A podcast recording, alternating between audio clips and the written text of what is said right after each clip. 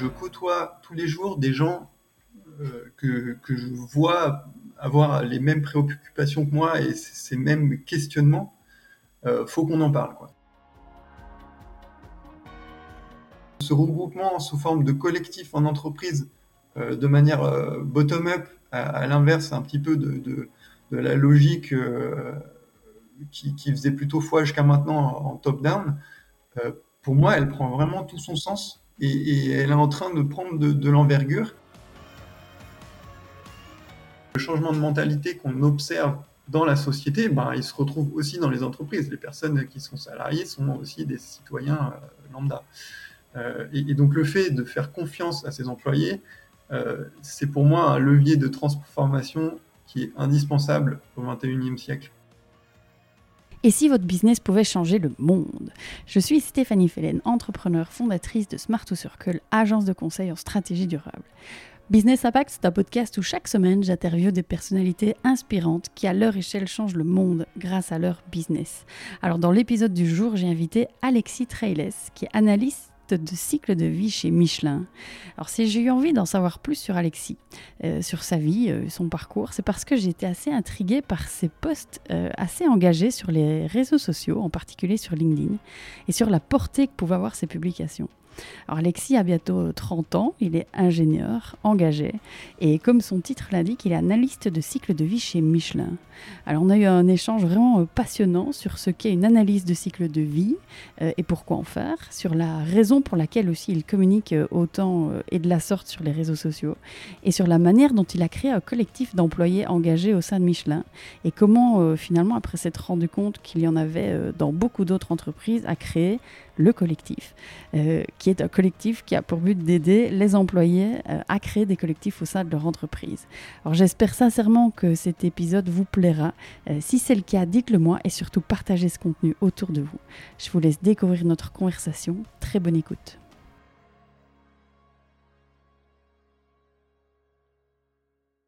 Alexis, bonjour et bienvenue dans le podcast Business Impact. Je suis très heureuse de te retrouver aujourd'hui euh, à distance euh, bien entendu.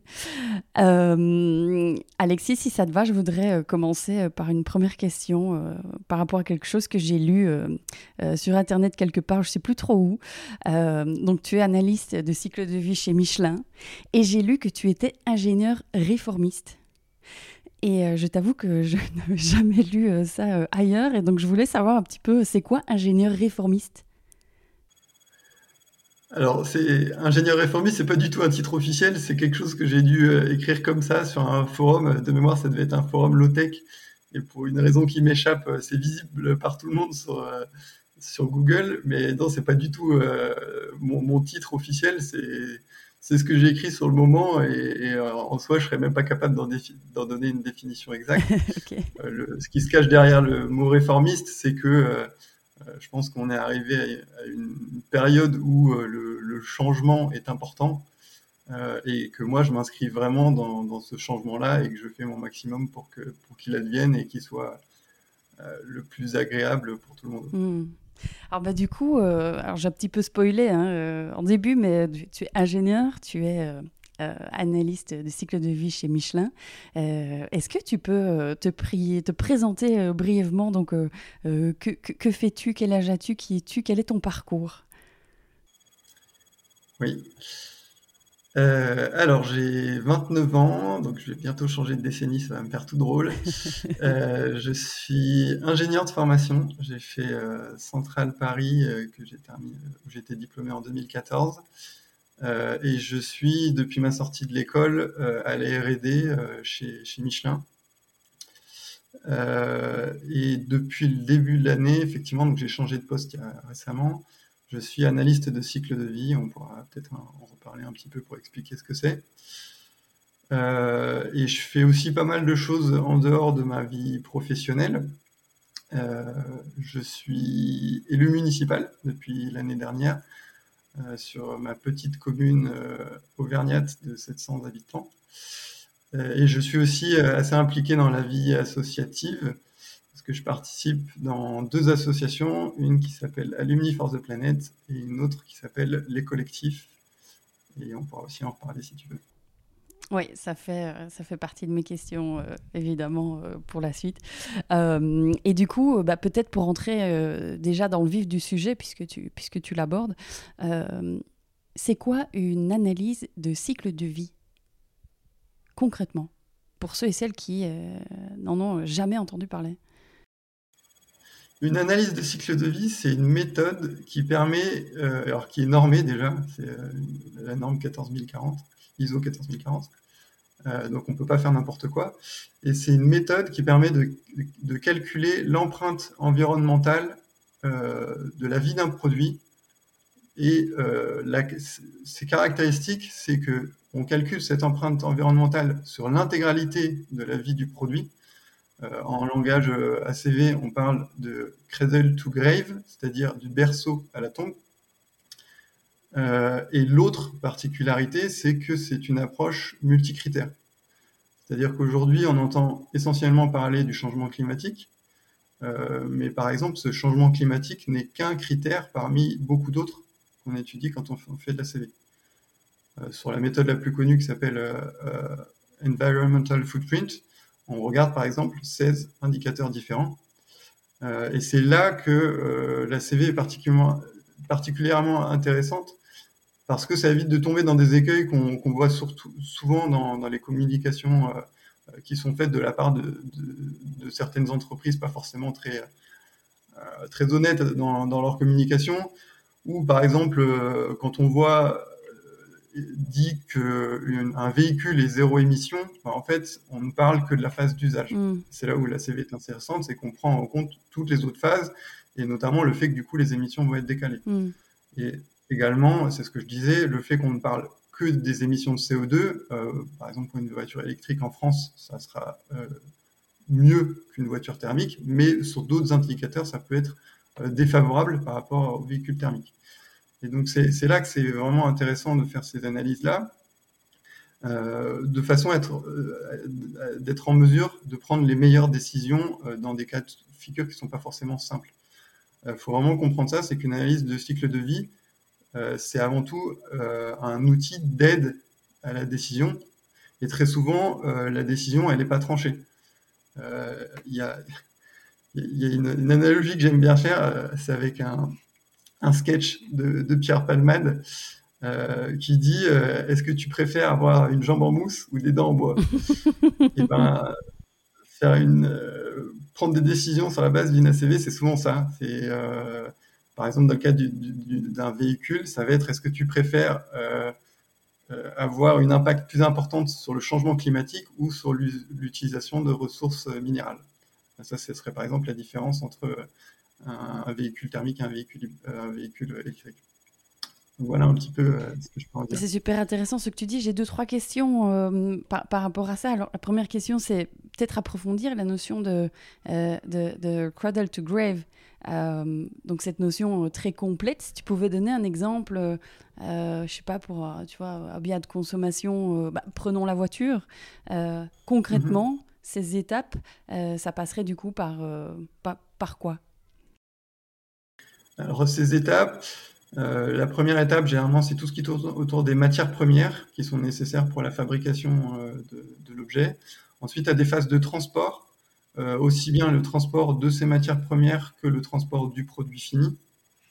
Il y a une phase de fabrication aussi, et ça, généralement, c'est ce que les, entreprises connaissent le mieux, puisque c'est vraiment dans leur giron, donc l'empreinte de leurs usines concrètement. Euh, ensuite, il y a la phase qui, alors ça dépend des objets, mais pour beaucoup d'objets, c'est la phase prépondérante euh, qui est la phase d'usage, tout simplement le fait d'utiliser l'objet. Euh, pour une voiture, ça va être le fait de rouler avec sa voiture et de consommer du carburant. Pour un smartphone, ce serait de, de, le, de le recharger et de l'utiliser, par exemple. Voilà, c'est ça, d'utiliser de l'électricité pour, pour faire fonctionner le smartphone. le smartphone, ça serait différent d'une voiture, dans le sens où une voiture, sa phase d'impact première, c'est vraiment le fait de rouler. Euh, j'ai pas fait la CV d'un smartphone, mais je pense que par exemple la phase de matière première est plus importante que la phase d'utilisation euh, via sa consommation électrique. Voilà. Et donc ensuite euh, viennent aussi les étapes de fin de vie. Donc comment, qu'est-ce qu'on fait une fois que le, produit est, inutilisable Et donc on étudie aussi ces, ces impacts-là. Ok. Et donc, du coup, autre question pour approfondir ce que tu expliquais par rapport à ces multi-critères, que je trouve vraiment super intéressant, parce qu'effectivement, on parle beaucoup d'empreinte environnementale au niveau climatique et émissions de CO2, mais il n'y a pas que ça. Euh, tu en parlais de 16 critères. Est-ce que tu peux citer euh, euh, ces autres critères, en tout cas euh, les, les, plus, ceux qui te marquent le plus, autres que le changement climatique? Oui, alors je ne vais pas citer les 16, ce serait un peu loin ouais. milieu, mais un, un, critère qui me semble important, par, par exemple, parce qu'il est quand même assez, assez lié, c'est l'occupation des sols. Euh, qui est en lien par exemple avec la, déforestation. Et, euh, et, ça, par exemple, ça pose des questions euh, quand on parle de biosourcé. c'est généralement quelque chose d'écologiquement vertueux, mais par exemple, de, mettre une forêt, enfin pardon, d'enlever de, une forêt pour y mettre à la place une culture qui va servir à faire des produits biosourcés peut avoir un impact assez catastrophique sur cet indicateur-là. Euh, parce qu'on remplace ben, euh, quelque chose qui, en plus, capter du carbone par quelque chose qui, enfin, par un champ. Voilà. Après, un autre indicateur aussi qui, qui, va être relativement critique au XXIe siècle, et j'en parlais tout à l'heure euh, au travers de la voiture électrique, ça va être la consommation de ressources minérales, euh, qui peuvent être de, plein de natures différentes, mais qui, euh, via la démocratisation du passage à l'électrique de manière intensive pour se séparer des, ressources fossiles, on va avoir besoin de plus en plus de, ressources minérales et ces ressources minérales ne sont pas inépuisables. Euh, et il est important de tenir en compte de leur disponibilité quand on fait euh, ce, genre, ce genre d'analyse. Voilà. Et puis après, il y a pas mal d'autres euh, critères qui touchent aussi avec, à, la, toxicité, notamment le, lien avec la santé humaine, qui sont les critères peut-être les plus difficiles aujourd'hui à, à définir correctement et pour lequel il y a plus, le plus d'incertitudes. Mais c'est aussi cet aspect-là qui est intéressant dans les ACV, c'est que on parle pas uniquement de la planète, on parle aussi de, des répercussions sur la santé euh, de ses habitants. Mmh. Et, euh, et, du coup, toi, euh, j'aime beaucoup ton analogie, euh, la jambe en mousse ou, ou la dent en bois. tu vois, je me dis concrètement, toi, tu, de ton expérience, du coup, tu, comment tu, conseilles alors du coup en interne chez Michelin euh, Comment tu, comment, comment tu prends ta décision du coup entre euh, la jambe de mousse euh, ou la dent de bois? Alors l'idée c'est que la décision, ça soit pas moi qui la prenne. Moi je suis là pour faire l'analyse, euh, proposer mon éclairage euh, et, et, mes recommandations éventuellement. Mais, l'idée, c'est vraiment de se servir de ces analyses-là pour, que les, personnes haut placées dans l'entreprise aient vraiment toutes les cartes en main pour prendre les meilleures décisions possibles. Mais, euh, c'est mieux finalement que je ne sois pas euh, et euh, celui qui fait l'analyse et celui qui prend la décision. Ça permet aussi de prendre, de, séparer un petit peu les, les rôles. Mmh. Et du coup, est-ce que tu parlais de d'entreprises qui, qui, utilisent euh, voilà, tout ça pour, faire de la com et malheureusement euh, euh, à mauvais escient parfois. Euh, selon toi, euh, comment ce, serait quoi du coup le, meilleur moyen pour une entreprise, quelle qu'elle soit, de, de raconter, expliquer en quoi, euh, en quoi une analyse de cycle de vie a permis de prendre telle ou telle décision. Ce, serait quoi, selon toi, la bonne méthode sur le volet euh, communication? Bah, La bonne méthode, c'est de s'en référer à, des, choses normées. Euh, le, gros problème qu'on a aujourd'hui avec les déclarations environnementales, c'est qu'il y en a de plusieurs natures. Euh, et et ces, différents types de déclarations ont absolument pas la même valeur. Euh, on peut aussi bien retrouver des autodéclarations, c'est-à-dire que c'est autorisé aujourd'hui de faire ça, d'avoir une déclaration sans aucune vérification extérieure.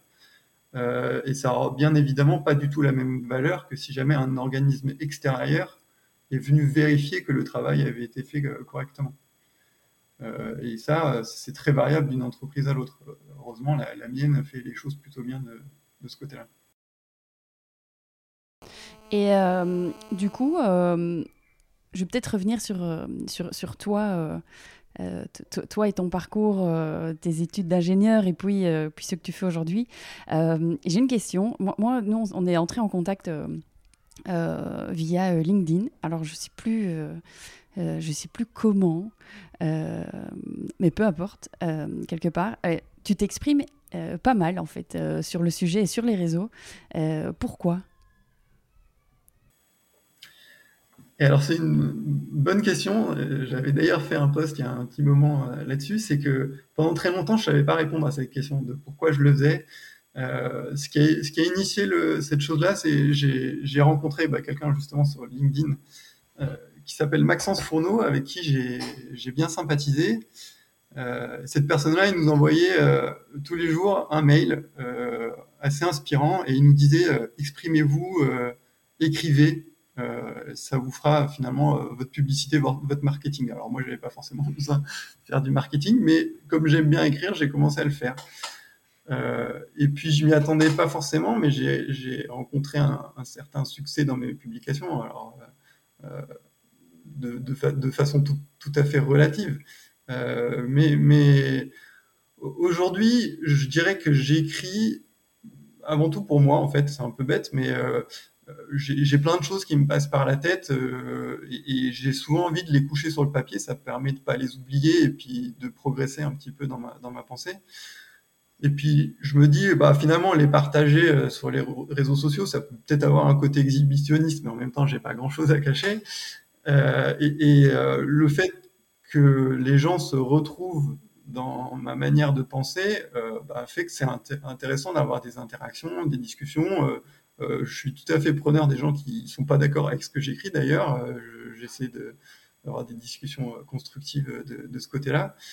Euh, voilà, et puis aujourd'hui, j'y ai pris goût euh, d'écrire, donc euh, je continue à le faire. J'essaie aussi de passer sur des articles un peu plus conséquents avec un peu plus de contenu. Mm. Voilà un peu ce qui m'a amené à, publier sur LinkedIn. Ah et, tu en parles de façon assez modeste parce que si je ne me trompe quand même, la plupart de, de tes publications atteignent quand même plusieurs, plusieurs milliers de personnes et certains ont des, euh, voilà, pas mal de, en tout cas de portée, de discussion et d'échange. Donc, euh, donc bravo pour ça parce que c'est, c'est, une belle manière de, d'aborder le sujet, de vulgariser, d'en parler. Euh, et je pense que c'est important de le faire. Donc, ouais. Oui, oui, c'est, vrai. Et, ce, qui, ce qui est rigolo, c'est que je croise souvent des, des gens dans mon entourage, y compris au travail, euh, qui, qui, me remercient pour ces posts-là, qui me disent ouais, ça me fait, ça me fait réfléchir, euh, j'aime bien, bien ce que tu écris. Et, parfois même, ils osent pas mettre le, le, le like euh, sur, sur, ma publication. Alors moi, personnellement, je m'en fiche complètement, mais, mais c'est quand même marrant de, de se dire, il y a un certain tabou un peu autour de ça, qui est que d'avoir une parole un petit peu engagée aujourd'hui, notamment sur les réseaux sociaux, et qui plus est si ça implique indirectement l'entreprise, euh, bah, c'est d'une certaine manière quelque chose qui peut être vu comme une, petite prise de risque. Euh, mm. Après, euh, pour, moi, c'est une prise de risque calculée, c'est que je suis absolument pas là pour critiquer ouvertement mon entreprise parce que parce qu'il n'y a pas d'objet de le faire et que c'est toujours j'essaie de le faire en, bonne intelligence et, de me mettre plutôt en position de, challenger euh, et aujourd'hui, on m'a fait quand même, on m'a pas fait de reproches par rapport à ça. Donc, euh, euh, faut se dire que si, on est dans une entreprise qui va critiquer le fait qu'on s'exprime, qu'on exprime son opinion, je pense qu'il faut partir du principe qu'on n'est pas dans la bonne entreprise. Donc, le, fait que la mienne continue à me permettre de faire ça me fait me dire que quand même, on a une ouverture de, de parole qui est vraiment agréable de ce côté-là. Hmm. Tu aurais envie de conseiller euh, à toutes ces personnes qui, euh, qui comme toi, euh, tu vois, ont des postes dans la R&D, donc pas forcément qu'on peut imaginer, tu vois, au niveau de la vente ou de la, du marketing, à, s'exprimer plus et, et, à dire ce qu'elles pensent? Bah, je, pense que oui, c'est important que, que les, les, opinions soient, soient soit partagé euh, et pas que ça soit finalement des, des voix de gourous euh, et un petit peu toujours les mêmes euh, qu'on voit. Ça, ça, finit par, par polariser un peu le discours et c'est pas forcément représentatif de, de la diversité des points de vue qu'il peut y avoir dans une société. Euh, après, on peut avoir plus ou moins d'appétence et de pudeur face à ça. Je comprends qu'on n'ait pas forcément envie de partager ses états d'âme sur un réseau social. Hein. Euh, maintenant, euh, quand on a une opinion et des valeurs qui sont importantes, et qu'on se dit qu'il va falloir travailler pour que ça aille dans ce sens-là, je pense que c'est important de l'exprimer. il faut il faut, il pas se retenir là-dessus. Si, on pense qu'il est important de faire avancer les choses là-dessus, euh, il faut pas se dire que sa voix est, insignifiante. Euh, et, ouais, la, communication est vraiment essentielle de ce point de vue-là. Hmm. Et du coup, euh, je, vais reprendre un post que tu as fait il n'y a pas longtemps, que tu as publié sur LinkedIn, où tu parlais de, ton père. Et ça me fait bien sourire d'ailleurs, euh, ce post où tu parlais donc d'un podcast que ton père a écouté et qui te cataloguait de radical. et donc du coup, tu disais que tu étais plutôt d'accord avec ce terme. tu, peux, tu peux expliquer du coup en quoi, de quoi ça parlait en tout cas et, et en quoi tu te considères du coup comme radical? Ouais, alors ce, poste, pour le coup, je l'ai écrit parce qu'il m'a beaucoup fait réfléchir. Euh, quand on, prend ce, genre de remarques, ça fait réfléchir, mais quand ça vient en plus de ses parents, bah, ça a une valeur autrement plus importante. Et là, le podcast dont parlait mon père en question, c'est celui de, Luc Ferry. Euh, moi, ce qui me dérangeait, c'est que Luc Ferry n'est pas connu pour être le plus grand écolo, écolo de cette planète.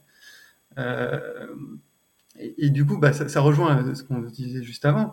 Euh, Luc Ferry il a sa vision de l'écologie, mais qui pour moi est très loin d'être représentatif de ce que ressentent au plus, fond, au plus profond d'eux-mêmes euh, une grande partie des personnes. Euh, et, le fait qu'une des catégories, ce soit un peu les écologistes radicaux, moi, ça me dérange parce qu'aujourd'hui, le terme de radical, il est associé à, extrémiste.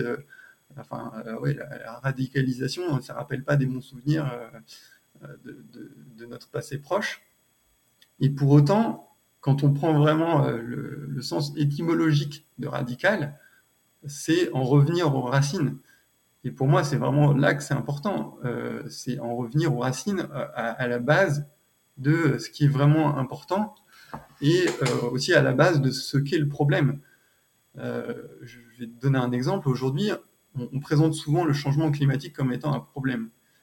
Euh, pour moi, le changement climatique n'est pas un problème, mais un symptôme d'un problème qui est beaucoup plus profond et qui est euh, finalement notre, manière de vivre et de consommer, qui est euh, d'aller vers le toujours plus. voilà, et donc via, via ce poste-là, c'était un peu ce que je cherchais à exprimer. C'était de se dire que je suis radical parce que j'aimerais qu'on en revienne à des choses plus simples, des valeurs plus humaines, qui nous permettent de vivre en meilleure adéquation avec notre environnement euh, et, voilà, donc même si ce mot fait peur, je, l'assume. Hmm. Et, comment tu vis euh, du coup, euh, donc tu, es quelqu'un de, sensé, de rationnel, mais d'engagé aussi. comment, comment tu vis ces, échanges, ces débats, ces discussions, ben, j'imagine avec ton père sur, le sujet Comment tu vis intérieurement euh, parfois, peut-être, ces décalages, et je te rejoins complètement. Euh, parfois, on, me targue. Euh, parfois, bref, on me demande si je mange que bio ou si. Alors que ça, n'a tellement, ça n'a pas de sens. Je suis économiste, moi, de formation. évidemment, je veux parler du profit, du chiffre d'affaires. Je, veux dire, c'est parfois. Enfin, je te dis, moi, personnellement, c'est. Parfois, ça peut m'agacer, m'irriter, et je peux peut-être éviter le débat parce que. Euh, il me semble interminable. Tu vois, comment toi tu, tu, vis ça, puisque tu t'exprimes beaucoup sur le sujet? Alors, je, dirais déjà que je, je discute avec tout le monde. C'est-à-dire que c'est pas parce que euh, je vais avoir un avis différent de quelqu'un d'autre que, que je vais euh, refuser de discuter avec cette personne-là, même si elle a un avis très tranché et très différent du mien ce que, ce que j'essaie souvent de me dire, euh, c'est de, me replacer un petit peu euh, euh, quelques années en arrière et de me dire, j'ai pas toujours été comme je suis aujourd'hui, j'ai pas toujours eu cette sensibilité pour l'environnement, j'ai pas eu toujours eu cette recherche de prise de recul que j'essaie d'avoir aujourd'hui. Et j'en veux pas aux gens qui ont un logiciel qui est peut-être parfois plus très actuel, euh, même, même mm. si forcément mm. ça, ça, se débat encore une fois. Mm. Euh, et, il faut vraiment, je pense, être dans la tolérance et dans l'accompagnement. Donc, évidemment, j'aime bien avoir des discussions engagées avec des gens qui vont penser comme moi, et j'ai pas trop de doute aujourd'hui sur le fait qu'on soit assez en face sur ce genre de, discours, mais c'est aussi hyper important de, continuer à en avoir avec des gens qui pensent différemment euh, et, de se mettre d'accord, de construire. La société se fera pas sur, euh, une minorité de la population qui pense que, la planète est importante, le respect de la planète est important. Il faudra embarquer tout le monde. Euh, quitte à faire des, compromis dans les deux sens, mais il y a des choses sur lesquelles c'est pas négociable parce qu'il en va. Euh, si je dis de la survie de l'humanité, c'est peut-être un peu fort, mais, pas loin. Oui, pas loin. et, et, donc c'est vraiment là où il faut essayer d'être factuel, d'être intransigeant sur ce qui doit l'être, et sur les choses où euh, bah, il y a peut-être un, entre-deux à trouver, bah, c'est là il faut, il, faut, il faut en discuter et donc il faut exprimer son opinion. Hmm. Et toi aujourd'hui, Alexis, quels sont les très grands défis qui te passionnent? Alors le problème, c'est qu'il y, en a plein qui me passionnent. Je, suis quelqu'un d'assez curieux par nature euh, et j'aime beaucoup comprendre le monde qui m'entoure. Euh, j'ai une formation d'ingénieur, donc euh, moi, la porte d'entrée par laquelle je rentre dans tout ça, c'est la technique, la science, on va dire. Mais, mon appétence s'arrête pas du tout là. je, m'intéresse beaucoup à l'économie, à la finance, par exemple. Il y a des, chaînes de, de, vulgarisation qui sont très bien sur le sujet, Eureka pour pas la citer, par exemple. Euh, je m'intéresse à la politique. Euh, et, puis euh, l'environnement, évidemment, mais l'environnement au sens large, c'est qu'aujourd'hui, être écolo, c'est une chose, c'est une sensibilité pour, pour la nature que j'ai, mais il y a quelque chose de, pour moi encore, encore plus fondamental qui est le côté systémique de tout ça. Euh, qui est que la euh, le respect de la planète n'est pas décorrélé euh, de l'économie ni décorrélé du bien-être de l'être humain. et, c'est vraiment cet aspect-là systémique que je trouve très intéressant, qui est de voir l'ensemble comme un tout, au lieu de voir, d'étudier un peu les différentes choses en silo, comme on a malheureusement aujourd'hui beaucoup trop tendance à le faire. Voilà, donc pour répondre à ta question, ouais, je suis un petit peu un touche à tout. Euh, parfois, c'est pas hyper productif parce que je passe du coq à l'âne, mais bon, c'est aussi, c'est aussi un parti pris. Oui, ça fait aussi euh, ta force, euh, j'imagine. et Alexis, je voudrais te poser, le but c'est vraiment plutôt échanger sur toi et ta vision du monde, mais quand même j'ai quelques questions euh, sur Michelin. Et puis de toute façon, si les auditeurs et les auditrices ont plus de questions, euh, ils pourront te contacter en direct, euh, en particulier sur Michelin. mais, mais, je me demandais, au, niveau de, au niveau du groupe et, et surtout en interne, tu vois, donc on parle d'embarquement, de, vulgarisation, etc. Euh, ça m'interpelle aussi quand tu dis euh, quand euh, tu as des, collègues qui peut-être n'osent pas mettre un like sur un de tes posts. comment, qu'est-ce que tu vois de marquant dans, l'application du, personnel en interne? Est-ce que, est-ce que toutes les personnes sont embarquées ou pas? Et, comment toi tu, vas fédérer ces, personnes en interne autour de cette thématique? Ouais, alors, ça, c'est une histoire qui me, enfin, c'est quelque chose qui me touche vraiment à cœur parce que c'est quelque chose que j'ai vécu de façon très intense pendant euh, un an et demi, là, euh, ces derniers un, an et demi, euh, et qui a démarré en, me disant, je côtoie tous les jours des gens que, que, je vois avoir les mêmes préoccupations que moi et ces mêmes questionnements, faut qu'on en parle. Quoi. et donc, j'ai créé il y a un an et demi un, collectif au sein de l'entreprise que j'ai baptisé euh, Michelin et la transition écologique. Comme ça, spontanément, sans trop y réfléchir. Et ce qui est rigolo, c'est que maintenant, euh, ce nom se balade un peu partout. bref. Euh, et, au départ, le, ouais, le, point de départ, c'était vraiment, bah, on, va faire des déjeuners entre nous. Alors, au départ, c'était sur le, site de R&D. et puis, on va discuter, on va un petit peu refaire le monde, et, échanger nos, points de vue, etc. Et puis, euh, et puis euh, j'ai créé un, groupe Teams dans, dans la foulée et, le confinement a, démarré, donc ça, ça, a mis fin à nos déjeuners. Mais paradoxalement, euh, le fait que ça soit décentralisé comme ça sur un groupe Teams a permis que les gens ont pu venir d'eux-mêmes sur ce groupe-là. Et moi, ça m'a vraiment permis de me rendre compte qu'aujourd'hui, il y a, y a vraiment un changement de société qui est en train d'opérer sous nos yeux, un changement de, de ce qui est important pour les gens. des questionnements qui étaient encore peut-être jamais vus jusque-là. Et, ce changement, moi, je le trouve absolument magnifique parce que ça, ça, ça permet de, construire quelque chose, d'échanger ensemble, vraiment d'avancer.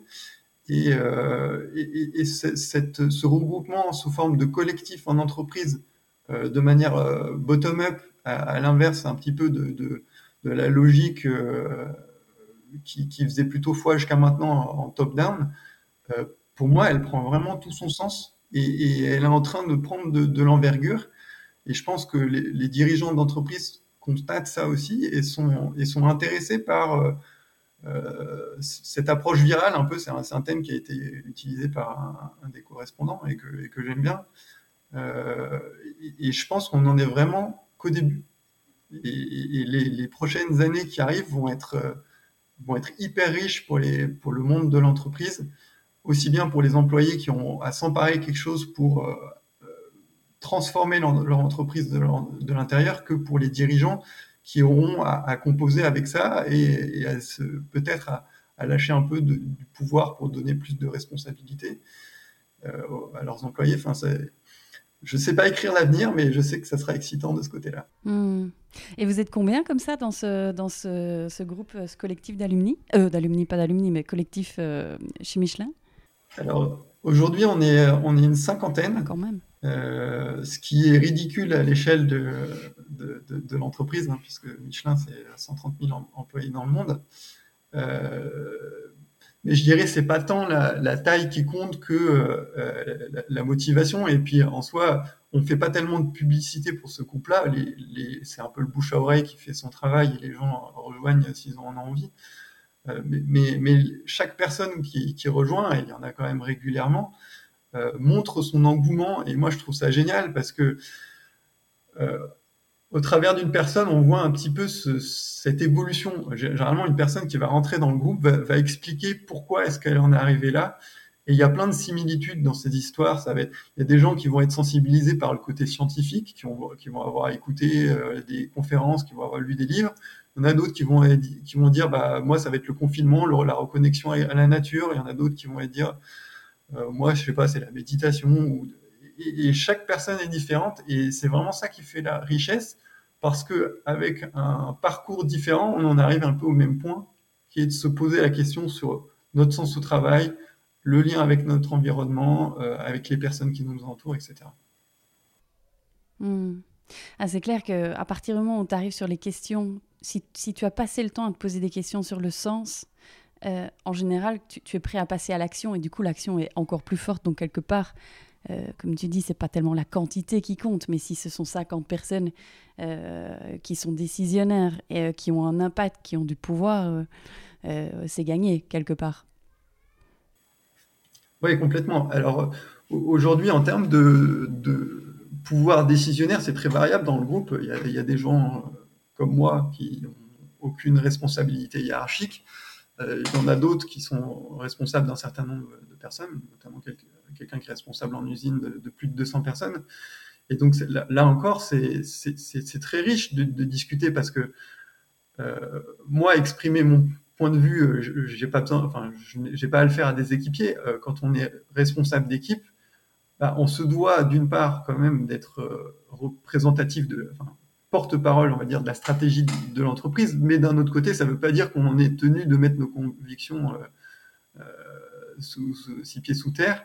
Donc euh, c'est vraiment une, construction et effectivement euh, le fait d'en discuter avec de plus en plus de personnes et notamment euh, qui ont des hauts, niveaux de responsabilité dans l'entreprise, c'est ce qui va permettre de faire bouger les lignes de façon conjointe et collective. Hmm.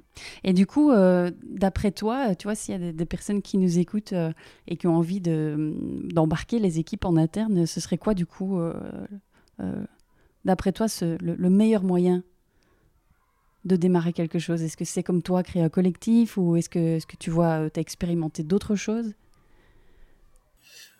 Alors, je ne saurais pas te dire effectivement quel est le meilleur moyen, puisque moi, je connais ce moyen-là qui est le collectif. Mais ce que je peux dire, c'est que c'est un excellent moyen euh, à, plein de, à plein de titres.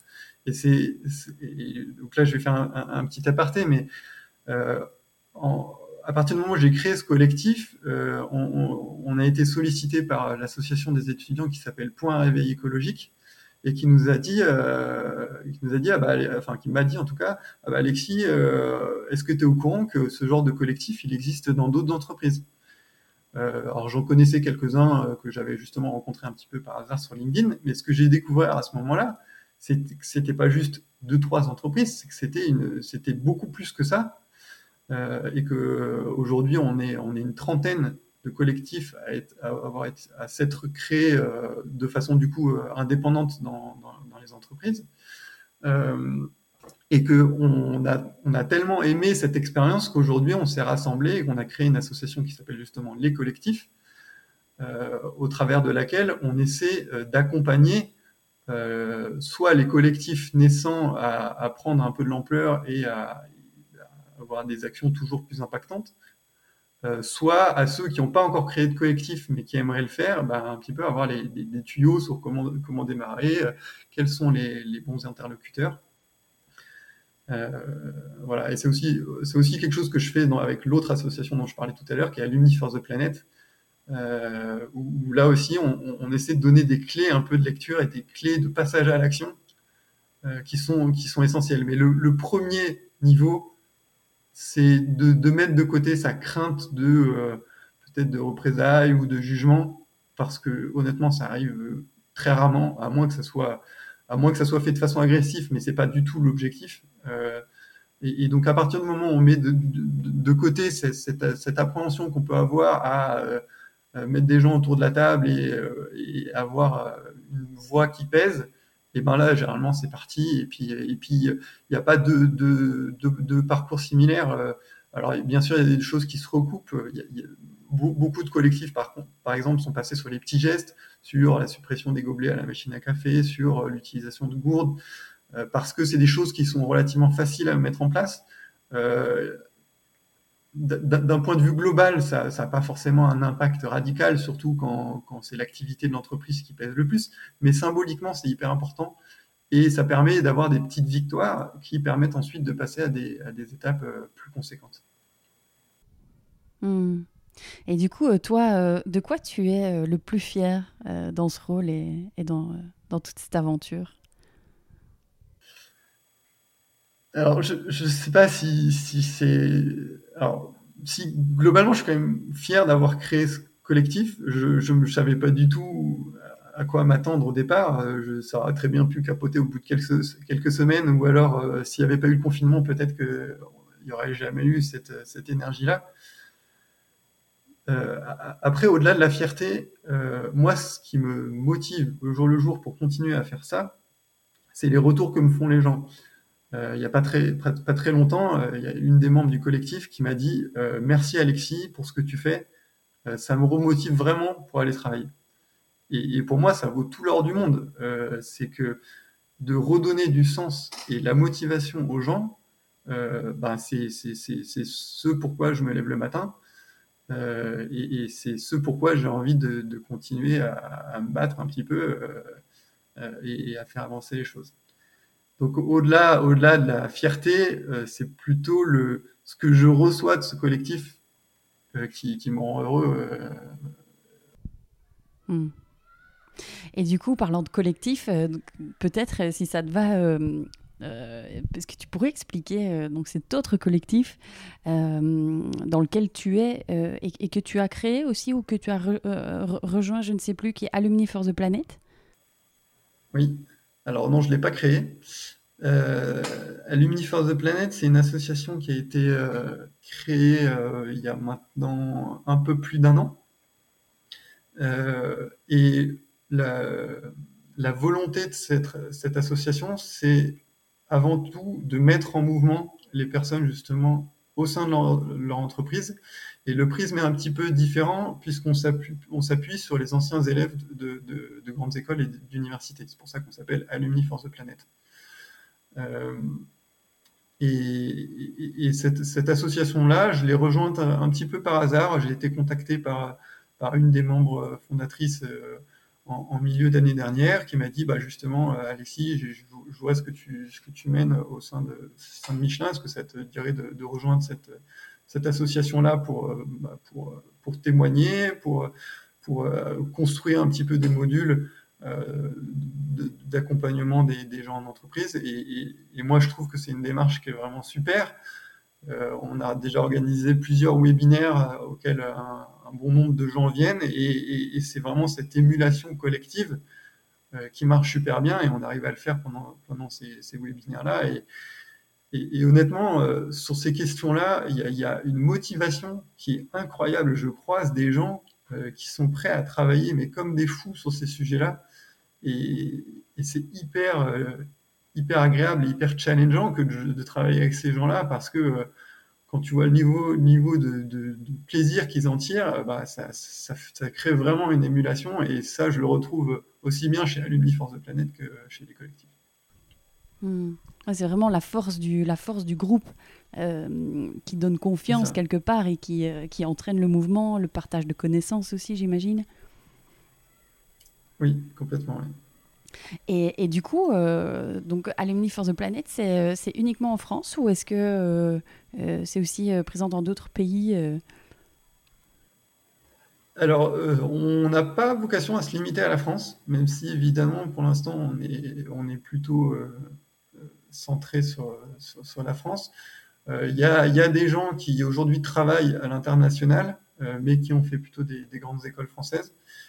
Euh, je pense que l'histoire reste un petit peu à définir de, là où on, veut aller. Euh, après, ça posera des, questions de, gouvernance et, de nombre de, bénévoles au sein, de l'association, en soi, en soi rien, rien n'interdit qu'on, passe aussi à l'étranger notamment en Belgique. Pourquoi pas Partager les connaissances, bien entendu. Bah, c'est vrai, en plus, tu vois, au niveau, on a quand même une grande proximité euh, euh, de pays euh, francophones. donc voilà, je, je, me dis qu'il y a peut-être des liens intéressants, intéressants à faire à ce niveau-là. Pourquoi bah, pas Pourquoi pas Et du coup, Alexis, j'aimerais avoir, si ça te va, ta alors c'est une question un peu large, hein, bien entendu, euh, mais ta vision du monde euh, est plutôt, euh, plutôt philosophique sur, sur l'avenir. tu, vas, tu vas avoir 30 ans, moi j'ai 35 ans ce week-end, on a encore un petit paquet de, un petit paquet de, d'années à, faire, à faire ici, je l'espère en tout cas. Et, et, en même temps, tu vois, tu parlais, tu parlais tout à l'heure de, de, quand même de grands dangers pour, pour, pour pour nous et pour, euh, euh, ouais, pour, pour un avenir proche. Comment toi tu te positionnes et comment tu vois, euh, tu vois l'avenir sans avoir de boule de cristal évidemment, mais, mais comment tu vois cette évolution pour les... allez, en 2050, ça ressemble à quoi? Alors je vais botter en touche en disant que pour, pour moi, toutes les prédictions qui sont faites à horizon 2050 sont fausses. les, les, choses, en fait, l'histoire récente montre que les choses évoluent extrêmement vite euh, et pas comme on les aurait imaginé. Euh, qui aurait pu prédire qu'on se prendrait une crise, euh, une épidémie mondiale pendant un an et demi maintenant? Personne. les répercussions que ça aurait eu, personne. Donc moi, je suis convaincu d'une chose, c'est que ça sert à rien de faire des plans sur la comète, en plus à horizon 2050, parce que ça sera de base différent de ce qu'on a imaginé. Au contraire, il faut se, envisager les choses de façon résiliente, c'est-à-dire se dire, quelle que soit la tournure des événements, qu'on soit en mesure de euh, traverser cette période le mieux possible et euh, en, avec le moins de dommages possible euh, si jamais on doit être confronté à des, à des, à des difficultés notables, ce qui n'est pas du tout exclu malheureusement. Hmm. Et, et, et, je dirais que il va y avoir euh, des, ruptures de pente. Euh, c'est-à-dire, moi, ça me fait toujours rigoler un petit peu euh, quand on voit les prévisions, j'en sais rien, de la croissance économique ou de l'évolution même de la population à horizon 2050. Je pense qu'on est aujourd'hui infoutu de dire combien on sera d'habitants en 2050. parce qu'il peut se passer plein de choses d'ici là. Quoi. Et donc, je pense qu'il y aura des, ruptures de pente. Il y a des choses qui vont s'arrêter, peut-être brutalement. Des secteurs d'activité ou, j'en sais rien, ou des, manières de vivre. Et il y a d'autres choses qui vont exploser au contraire qui seront des, des, formes de business, qui seront, euh, euh, j'en sais rien, des formes d'engagement aussi. Et, ça, ça me semble extrêmement difficile de les, de les prévoir. Euh, ce qui est sûr, c'est qu'en tout cas, la tendance actuelle, je la vois pas s'arrêter, en tout cas à, court terme. Cette tendance de cette sensibilité pour la planète et cette remise en question du, du monde de, enfin, du fonctionnement de notre monde, en particulier le lien avec l'économie, euh, cette remise en question, je la vois pas s'arrêter du jour au lendemain et je la vois quand même aller crescendo. Après 2050, c'est beaucoup trop loin pour, hmm. pour, pour, se positionner jusque-là, mais euh, ouais, c'est de, manière générale, je, dirais quand même que on, vit une époque qui est certes incertaine euh, et ça peut être effrayant à certains égards, mais moi je la trouve surtout hyper hyper excitante cette période. C'est je, suis heureux de, vivre en cette, période-là où on a plein de challenges, on a plein de trucs à construire ensemble. Euh, et, je retiens, euh, enfin, je vois plutôt le verre à moitié plein de ce côté-là, c'est-à-dire que certes, il y aura des difficultés, mais qui dit difficulté dit challenge, et, ça va être un super beau chemin que d'essayer d'y répondre. Hmm. Et toi, niveau euh, du coup challenge, j'avais cette question que je me posais. Euh, toi, est-ce que tu as euh, en tête quelque chose pour Michelin, un projet qui t'obsède et que tu aurais absolument envie de développer? Alors, je n'irai pas jusqu'à dire que c'est de l'obsession, mais il y, a, quelque chose auquel je pense depuis, depuis un petit moment, c'est de se dire, quand on est Michelin, on, on reste malgré tout un acteur majeur de la mobilité. Alors, euh, Michelin vend essentiellement des pneus, c'est pas le véhicule complet, mais malgré tout, on est un acteur euh, important de la mobilité. Et aujourd'hui, on entrevoit beaucoup la mobilité comme étant un besoin, c'est-à-dire on dit on a besoin de se déplacer. Et, moi, ce qui me, ce qui m'embête un petit peu là-dedans, c'est que euh, j'aurais tendance à dire que on a besoin de la mobilité pour faire autre chose. Et en ce sens, la mobilité est davantage un moyen qu'un besoin. Et euh, ce que, ce que j'aimerais voir émerger dans les années euh, qui arrivent, c'est justement de, de, voir un petit peu notre rapport à la mobilité changer et de se dire euh, que par exemple, on va essayer de maintenir les services rendus par la mobilité en parcourant moins de distance. En fait, on se déplace rarement par plaisir, euh, sauf quand on va faire une randonnée où là, euh, on va dire, le déplacement et la finalité recherchée. Euh, dans la plupart du temps, le fait d'aller au travail en voiture, la finalité, c'est d'être physiquement au travail, c'est pas d'avoir pris sa voiture pour le faire. Et donc, il y aurait pour moi plein de manières différentes d'envisager un petit peu ce, repositionnement par rapport à la mobilité, de manière à, in fine, euh, réduire euh, les distances qu'on parcourt, parce que quand on, quand, on veut agir, euh, notamment, alors là je vais partir sur des choses plus techniques, mais sur, les émissions de, CO2 liées au transport par exemple, le levier numéro 1 sur lequel on peut agir et qui aura le plus d'impact, eh ben, c'est tout simplement la diminution de nos déplacements. Les leviers technologiques de changement de, motorisation, etc., c'est des leviers qui sont efficaces, mais qui sont plutôt de l'ordre des derniers boutons qu'on devrait jouer euh, une fois qu'on aura un peu euh, recalibré notre, capacité euh, à, se, déplacer. Voilà un petit peu mon, ce que j'aimerais voir émerger chez Michelin. Alors après, c'est toujours la difficulté, c'est comment est-ce qu'on en fait un, business. donc là, je dirais le, challenge reste entier, mais pourquoi pas? Hmm. Ah bah clairement, il y, a, toujours moyen. On, a créé des business quand même à partir de rien. On a réussi à, à fondre un peu tout et n'importe quoi aux gens. Hein, donc je pense que trouver un business model, il y a toujours, euh, moyen de le faire. C'est mon avis en tout cas. Euh, euh, et du coup, Alexis, on arrive doucement à la fin de notre échange. Je vois que le temps file. J'aimerais euh, te poser euh, deux petites questions euh, que je pose toujours à la fin de, mes interviews. premièrement, c'est, on l'a abordé un petit peu tout à l'heure, mais peut-être au sens plus large, quel serait toi ton conseil pour, pour rendre une entreprise plus durable? Ouais, alors on, en a un petit peu parlé, mais si je devais résumer, euh, je dirais que c'est de faire confiance aux employés. Euh, les employés, parce que c'est un petit peu quelque chose qui, que je trouve euh, particulier, c'est de dire, on, dit par exemple la faute, ça va être la faute des entreprises. En fait, ça ne veut rien dire, c'est la faute des entreprises, dans le sens où les, une entreprise, c'est ni plus ni moins qu'un regroupement d'employés, certes avec des actionnaires, ce genre de choses, mais, mais ce qui, sans employés, une entreprise n'existe pas. Et donc, le, le, changement de paradigme et le changement de mentalité qu'on observe dans la société, ben, il se retrouve aussi dans les entreprises. Les personnes qui sont salariées sont aussi des citoyens euh, lambda. Euh, et, donc le fait de faire confiance à ces employés, euh, c'est pour moi un levier de transformation qui est indispensable au XXIe siècle pour euh, l'évolution des entreprises. Et euh, les collectifs est une des manières d'y parvenir, mais pas forcément la seule. Il y aura plein de manières de configuration pour y parvenir qui sont complètement inventées. Je ne serais pas capable de les énumérer maintenant. Euh, mais, mais, voilà.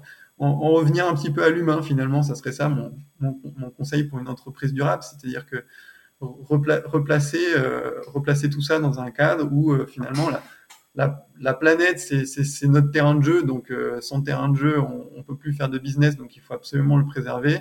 Euh, les, les, les, les, employés, ce sont les, personnes qui font vivre euh, cet ensemble, et sans, sans personne, il n'y aura pas de business. Et, et le profit, c'est vraiment pour moi la dernière, la dernière euh, finalité, et qui doit vraiment arriver après les deux autres, parce qu'elle elle est complètement dépendante des deux autres. Et donc voilà comment est-ce que j'envisage une entreprise durable. Mmh, merci.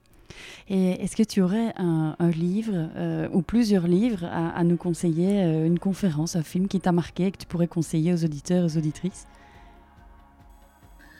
Oui, alors des, des livres euh, qui, qui m'ont un peu remué, il y en a, il y en a eu plein. Mais si je dois en retenir un, ça serait Limits to Growth de, ou plus connu, enfin, plus connu sous le nom du, du, rapport du Club de Rome, qui a été écrit par notamment le, le couple Meadows. Euh, c'est un livre qui, pour le coup, fait de la prospective et qui se projette à horizon 2050 et quelques. Donc, euh, euh, par rapport à ce qu'on disait tout à l'heure, euh, ils ont fait plein de scénarios. C'est ça qui est rigolo, c'est de, montrer un petit peu que l'avenir n'est pas unique, mais qu'il y a plein de possibilités différentes. Mais, mais la conclusion de ça, c'est quand même de dire que on ne peut pas continuer euh, dans un monde en croissance pour toujours et que ça va finir par se, terminer et que si jamais on n'envisage pas le fait que ça se termine, et eh ben ça, risque de se terminer de façon brutale et désagréable. Et ce qui est pour moi hyper important dans ce livre-là, c'est que on peut ne pas avoir de sensibilité particulière pour l'environnement et se dire euh, il euh, y, y, a quand même quelque chose qui cloche. Quoi. Euh, et, la dynamique des systèmes, c'est pour moi essentiel parce que on répond pas à un problème complexe par des solutions uniques et, trop, et trop restreintes. Voilà, voilà, voilà ce livre-là euh, que je dirais. Euh, je peux en, citer un autre que j'ai lu il y a plusieurs années, qui m'avait aussi pas mal, pas mal remué, qui est le, travail invisible de, de Pierre-Yves Pierre Gomez, euh, qui, qui, explique un peu comment est-ce qu'on en est arrivé là justement dans, dans, ce, dans ce mode de fonctionnement euh, notamment financiarisé et comment est-ce qu'on peut remettre du sens au travail euh, en revenir à des choses encore une fois plus plus simples plus radicales pour reprendre ce terme là voilà donc ça c'est aussi un livre que, que j'ai bien aimé. Et puis après si pour les plus scientifiques d'entre nous bah, les, les conférences de Jean-Marc Jancovici sur, sur le sujet restent comme un, un must et je fais partie de, ceux qui ont apprécié suivre ces cours sur, sur YouTube. Mmh. Je, confirme. Euh, sur Jean-Marc Jancovici, j'avais tout le monde à au moins regarder une vidéo, euh, puis se faire sa propre idée, mais euh, très intéressant en tout cas. Et, euh, ben, en tout cas, Alexis, euh, un tout, grand merci euh, pour ce partage. C'est vraiment passionnant. Du coup, dernière petite question. si les auditeurs, les auditrices ont envie de, te suivre et de te retrouver, je les envoie sur LinkedIn, sur ton profil LinkedIn Ouais, ouais, bien sûr. sur, LinkedIn, c'est là qu'ils pourront trouver plus facilement. Et puis, s'ils ont envie de monter un collectif, ils peuvent soit me contacter, soit aller sur le site de, des collectifs et puis, euh, et puis rejoindre la communauté. On se fera un plaisir de, de les accompagner pour le faire. Ok, super. Euh, bah, écoute, je mettrai euh, les liens dans les notes de l'épisode. Donc, euh, donc, le lien vers ton compte LinkedIn et les collectifs. Donc, les collectifs, l'adresse, c'est. Il y a un site web Oui, ça doit être les-collectif.eco, si je dis pas de les- belles bêtises. Ok, bah, écoute, j'irai, je le note. euh, J'irai vérifier. De toute façon, je mettrai ça euh, dans les notes euh, de l'épisode. Bon, en tout cas, Alexis, un tout, tout grand merci pour ce partage. Vraiment, c'était hyper intéressant. Et, euh, et j'espère que ça donnera euh, envie à toutes ces personnes qui, qui dans leur entreprise, euh, ont la niaque et ne savent peut-être pas par où commencer. vraiment, voilà. Donc, merci vraiment beaucoup pour ton partage. Eh ben, avec grand plaisir. Et puis, mer- merci de m'avoir invité. C'était très riche comme discussion. Super. merci, Alexis. À bientôt. À bientôt. Voilà pour l'épisode du jour. J'espère sincèrement qu'il vous a plu. Merci de le partager à deux personnes qui pourraient être intéressées par ce sujet et de mettre une petite note 5 étoiles avec un petit commentaire sur Apple Podcast, sur iTunes en particulier, ce qui donnera au podcast un maximum de visibilité dans les classements. Aussi, si vous allez sur www.business-impact.be et que vous me laissez votre email, vous recevrez une semaine sur deux les deux derniers épisodes ainsi que du contenu qui pourrait vous être utile et vous inspirer davantage. Pour finir, n'hésitez surtout pas à me contacter. Je suis active sur LinkedIn et sur Instagram. Euh, il suffit de chercher Stéphanie Fellen. Et si vous avez des besoins d'accompagnement pour votre entreprise, l'équipe de Smart to Circle se fera un véritable plaisir de vous rencontrer. Je vous embrasse.